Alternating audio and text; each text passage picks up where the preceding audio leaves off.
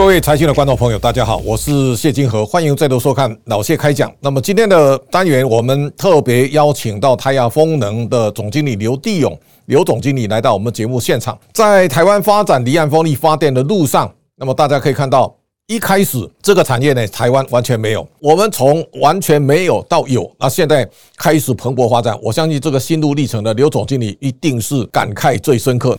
支持最懂投资的财经媒体，欢迎大家跟我们一起加入 YouTube 的频道会员，成为财团的一份子，跟我们一起追踪全球经济趋势，分析产业状况，也解读政经局势。每个月最低只要三百元就能支持我们，继续为大家带来精彩的内容。也欢迎大家订阅财讯的频道，并把我们的节目分享出去。那今天我们请刘总详细谈谈，从台亚呢，他介入。离岸风力发电，那么在这么多年当中，第一个问题要先请教你了，就是说台湾有很多产业是一脉相承哦，离岸风力发电是从来都没有的，也没有潜力可行。台亚从一开始啊，跨境离岸风力发电的产业，这个产业呢要有一些先驱啊，要有勇士哈啊，你们怎么一开始就决定要跳进这个产业？然后呢，在这几年当中，你们一路走来，你的心得是什么？台亚是目前台湾是唯一的本土开发商。对。好，第一个，首先是我们是在台湾成立的公司，股东都是台湾人，就是由我们台湾人来自己出资，然后来成立这家公司。那我们的希望，也就是说，由台湾的人能够正式的来盖出我们台湾的自己的风场。然后在海上立上我们自己的这个风机。我看这个哈，因为离岸风力发电像丹麦商哦，对，他们财力雄厚啊，都几千亿啊，是是是是，扎扎下去呢，你走本土路线哦，压力更大嘛，所以我们这个是要有很大的勇气。那为什么选择走这条路？这个首先我们就是稍微来分享一下，就是说我们的股东其实，在二零零八年。他们就已经进军这个大陆，在大陆呢，主要是生产这个叶片的这个部分。红叶风力发电就在大陆一直做到做到现在，提供的这个对象就是提供给这个明阳哦来做它的这个风场的这个建设。那我们也知道，这个明阳在大陆也是第二名的这个风机整机厂商，所以我们的股东就是在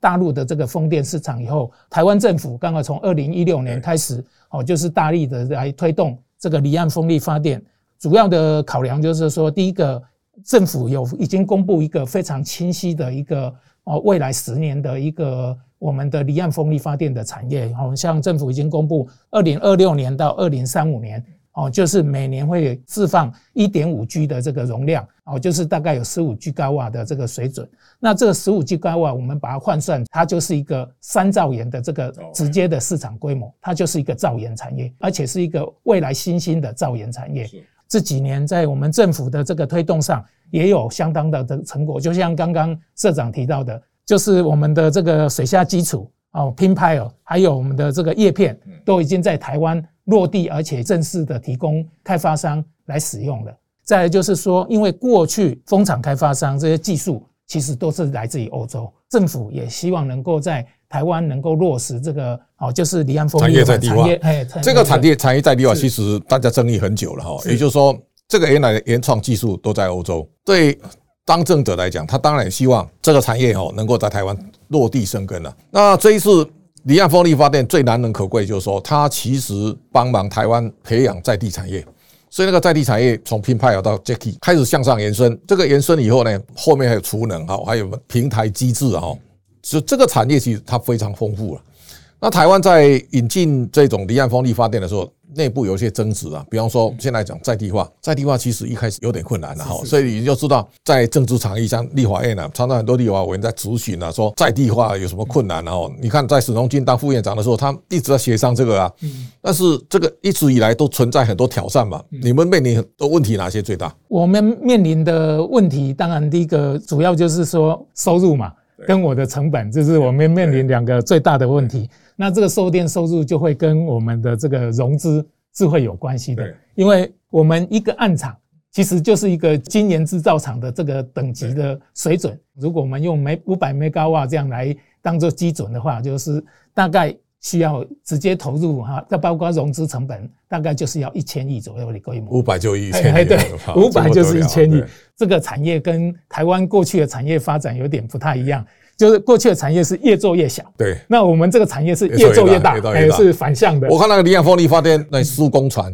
对，我说造价多少？六十亿，我说一听不得了吧，一一一艘船就六十亿，所以就是它就是一个大的产业。那所以呢，在这样我们就会面临说，因为我们不是只有一个案场，对，我们是一个案场开发过一个案场，所以一个案场我们就必须要至少要自筹两百五十亿或者是三百亿，所以我们在融资上就会有需非常依赖这个银行。但是目前银行为了要确保它的这个贷款还有利息的回收，过度的要求了这个买家的这个国际性品的要求，全台湾可能就只有台积电跟国营企业才有能力。符合银行的这个融资需求。现现在就是说，台积电现在 RE 一百被要求一定要使用力电嘛，所以你不管二零二五、二零三零或到二零五零，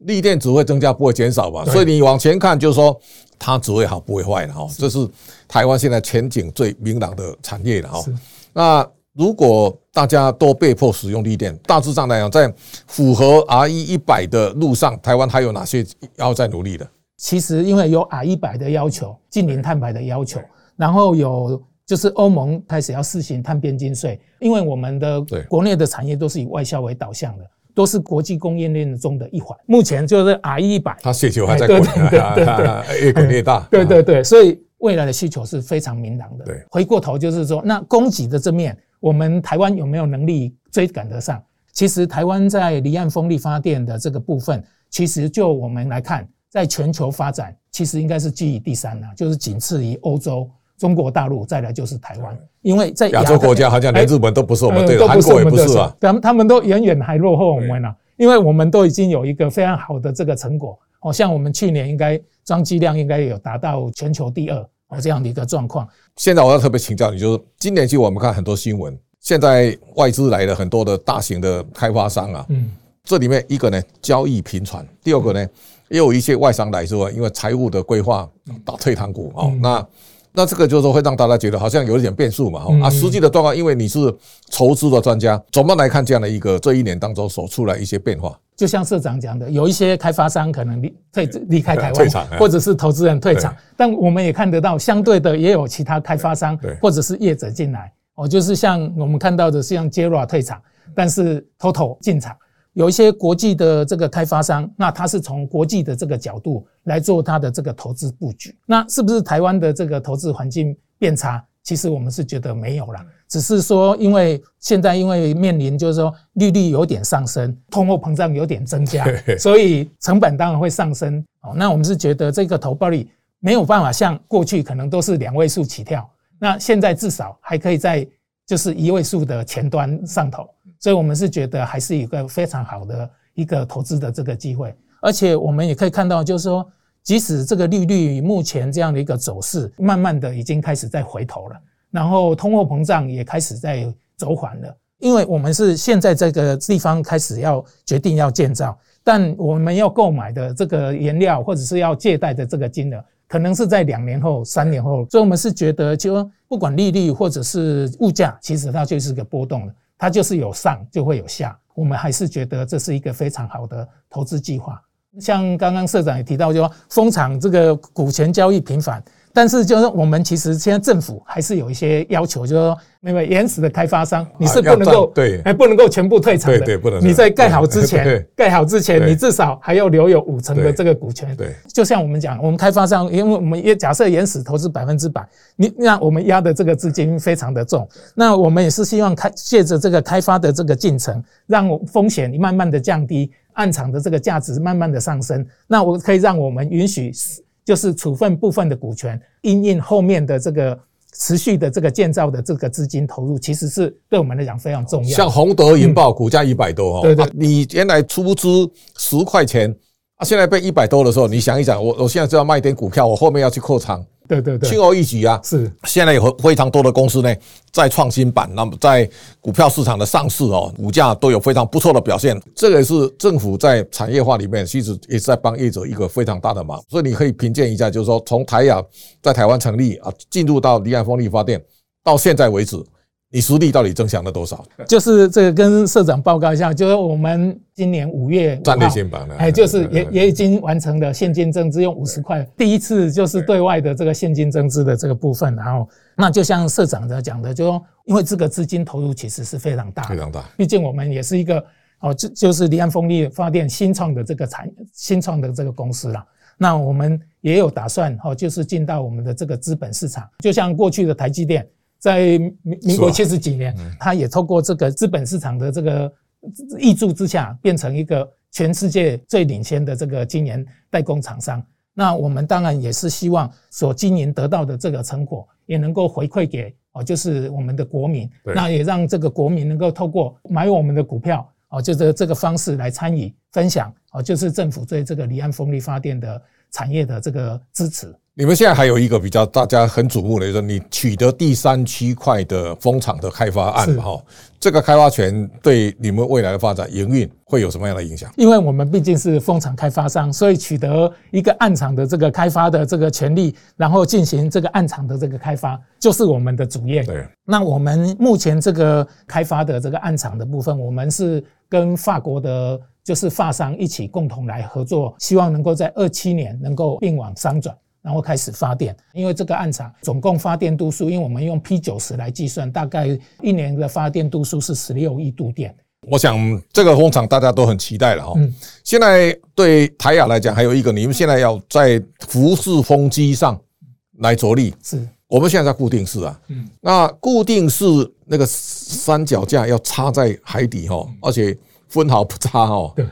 我我我觉得那个是那个是很高的技术工程哦。那那你现在到浮式以后呢？是目前的技术成熟度到什么样的情况？这个你来分析分享一下。好好好，目前离岸风力发电的这个方向呢，哈，就是潮流，就是已经开始由原来的固定式慢慢的走向的这个浮动式。因为固定式它只能够在浅海的这个方式来做建造，那在饱和之下，慢慢的就必须要从由浅海走向深海。那由浅海走向深海的这个部分。技术就要更新了。浮动式它其实就是透过锚跟系缆，然后跟一个浮式平台来建构而成的。哦，所以这个平台的这个制造，还有系缆的这个系统，相对于这个固定式来讲，是一个非常先进的这个技术。所以目前在这个浮式的这个技术上面，有非常多的不同的这个技术在开发中。我们也看得到，就是台湾的政府，好，预计会在今年。可能是公布这个服饰的这个示范案，我们也会希望来参与这个示范案，因为我们在去年九月就跟了欧洲的服饰的这个技术厂商哦，就是有签哦，就是相关的合作意向书哦。如果它这个技术可行之下，我们就会运用它的这个技术哦，就是来做我们后后续建设开发的这个主要的这个工具。现在服饰的效率跟固定式有没有多大差别？还有将来如果发电效率来讲？陆域风力发电效率跟离岸风力发电最后的配比大概会呈现什么状况？针对这个，就当然离岸风力发电的发电效率是比较高的，然后像我们比较保守的估计，因为那个四 C Offshore 这家工程顾问公司也有统计，就是说台湾的离岸风力发电的发电效率，就是若用 P 五十来看，大概四千一到四千二个小时，哦，就一年了，哦，就满载发电的这个。那陆域的部分，如果你非常靠海的。哦，就是风力比较好的，大概在两千八到三千之间，其实这差异蛮大的。再来就是陆域风机的这个部分，我其实我们的政府曾经在今年三月公布了一个新的政策。就是说，哎，老百姓同意啊，这个 哇，这个麻烦了，是吧？就是风机设了以后，五百公尺以内有住家，对啊，那你就必须要经过环评。就我们来讲，就第一个离岸风力发电，其实就只有在建造期间会影响到渔民。对，那其实我们在跟渔民沟通的这里面，像这个渔民他们也知道，就说。它其实捕鱼是非常辛苦的。如果我们在这里设风机，那你未来的子弟你也可以回来，那你也可以来，我们风场就会来雇佣你们。那你可以享有一个比较高的这个薪水。所以我们是觉得他们其实就我们的沟通里面也很也也蛮认同的啦。你对未来？台亚风能在台湾的发展，包括你的公司，你有什么样的期待？当然了，我们的期待跟使命就是希望能够用合理的成本啊，然后提供一个可负担的这个绿电，协助我们的这个企业能够做到 RE100 净零，然后能够达成国家的这个近零的这个政策，让这个社会好就是能够朝更环保、更清洁的这样一个环境好就是来迈进，这是我们的这个想法跟目标。我想你有使命感了，而且等于为 社会做善事了哈。是是是。好，我们今天非常感谢台雅的刘总经理今天来告诉我们台雅未来发展它的展望，包括它现在取得第三期的风场开发，同时它要进军到服饰的这个是一个在台湾未来离岸风力发电的结构发展上非常重大的转折跟改变。今天我们谢谢刘总经理，谢谢大家的观赏，下周同一时间请大家继续收看。